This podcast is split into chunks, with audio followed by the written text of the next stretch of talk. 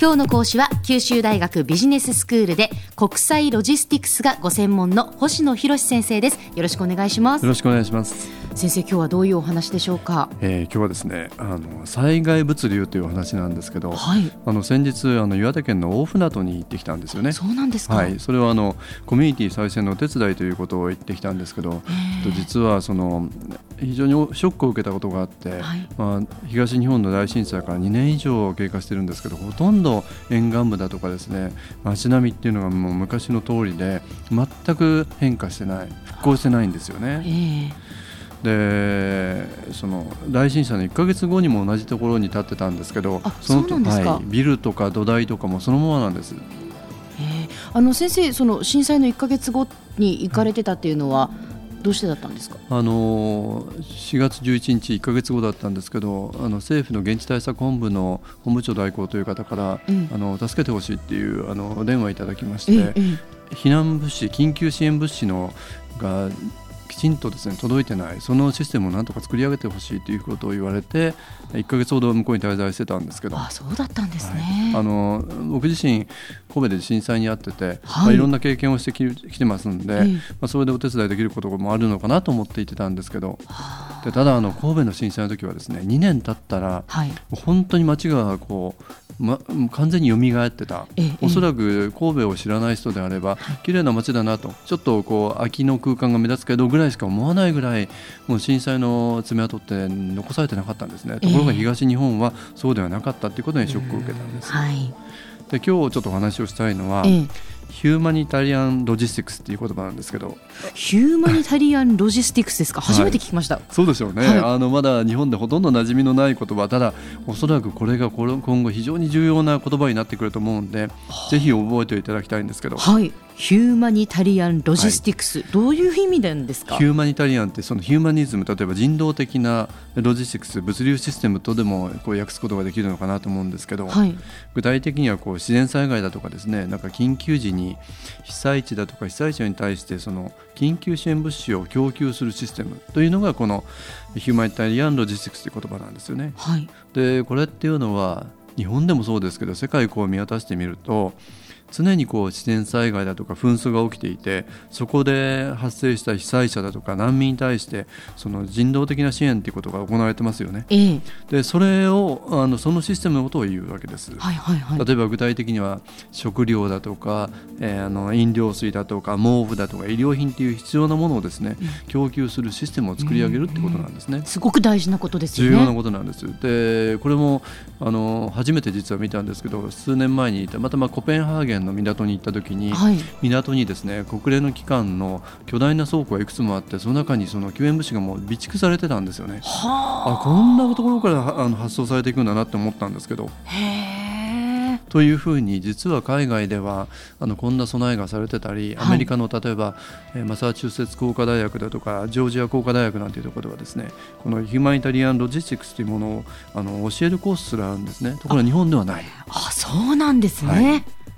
でなぜ日本でこの分野は遅れてるのかなっていうのが、うんうん、あの疑問なんですけど、はいはい、日本はこうやって常にこう自然災害の影響を受けてるじゃないですか。そうですよ。もう地震もやっぱり多いですし、はい、台風なんか毎年。もう台風もはい。ですよね。その他にも、例えば津波だったとか竜巻火山の噴火なんてことがあるし、はい、九州は本当にその被害って大きいですよね、はい、でところがこういう自然災害を受けてでそれに対して対応するっていうことがですね蓄積されてないんじゃないかなって思うんですよね。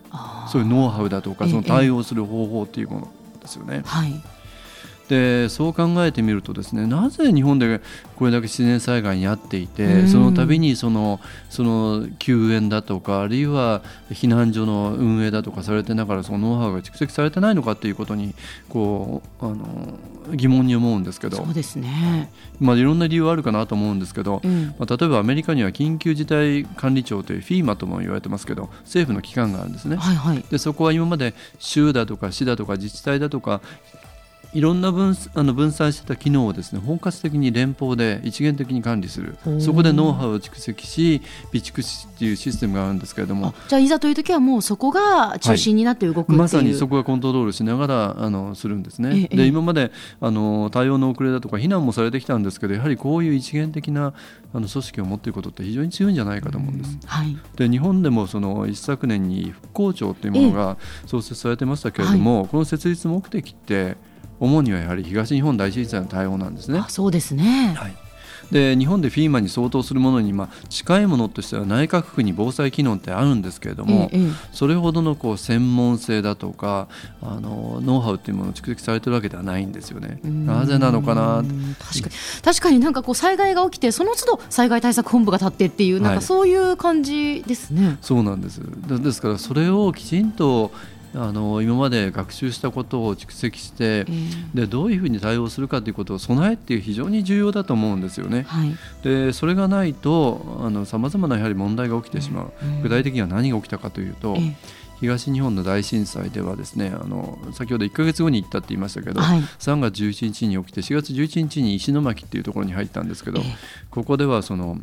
1か月経過をしてながら住民の方に対してはおにぎり2個とパン2個水しか配給されてなかったんですね。はあ、そうなん温かい食事も全く配給されてないし野菜はその1か月で3回だけというそんなありさまだったんです。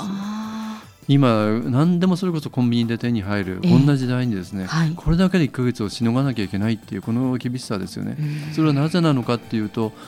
やはりこういった一元的なこのノウハウだとかあの管理がされてないことじゃないかなっていうところに思い立ったわけです。これからですねまだまだ日本で自然災害って残念ながら起こるだろう、はい、そう考えていくと、はい、その手遅れにならないために改善をしていかなきゃいけないんではないかというところが、まあ、今日の論点だったわけです。わ、かりました、はい、えー、では先生改めて今日のまとめをお願いいたします。はいあのヒューマニタリアン・ロジスティクスという言葉でお話をしましたからあの普段から自然災害だとか緊急時を想定してきちんと緊急支援物資の供給システムをあの構築することの重要性ということをあのお話ししました。はいわかりました、えー、次回はどんなお話になるんでしょうか、えーと、次回はですね私たちにとって本当に重要な問題九州で今後自然災害に対してどういうふうに備えをするべきか実は非常に大きなリスクを抱えているということもお話をしたいと思います。そうなんですか、はい、それはちょっときちんと勉強しないといけませんね、はい。ありがとうございます。今日の講師は九州大学ビジネススクールで国際ロジスティクスがご専門の星野博先生でした。どうもありがとうございました。ありがとうございました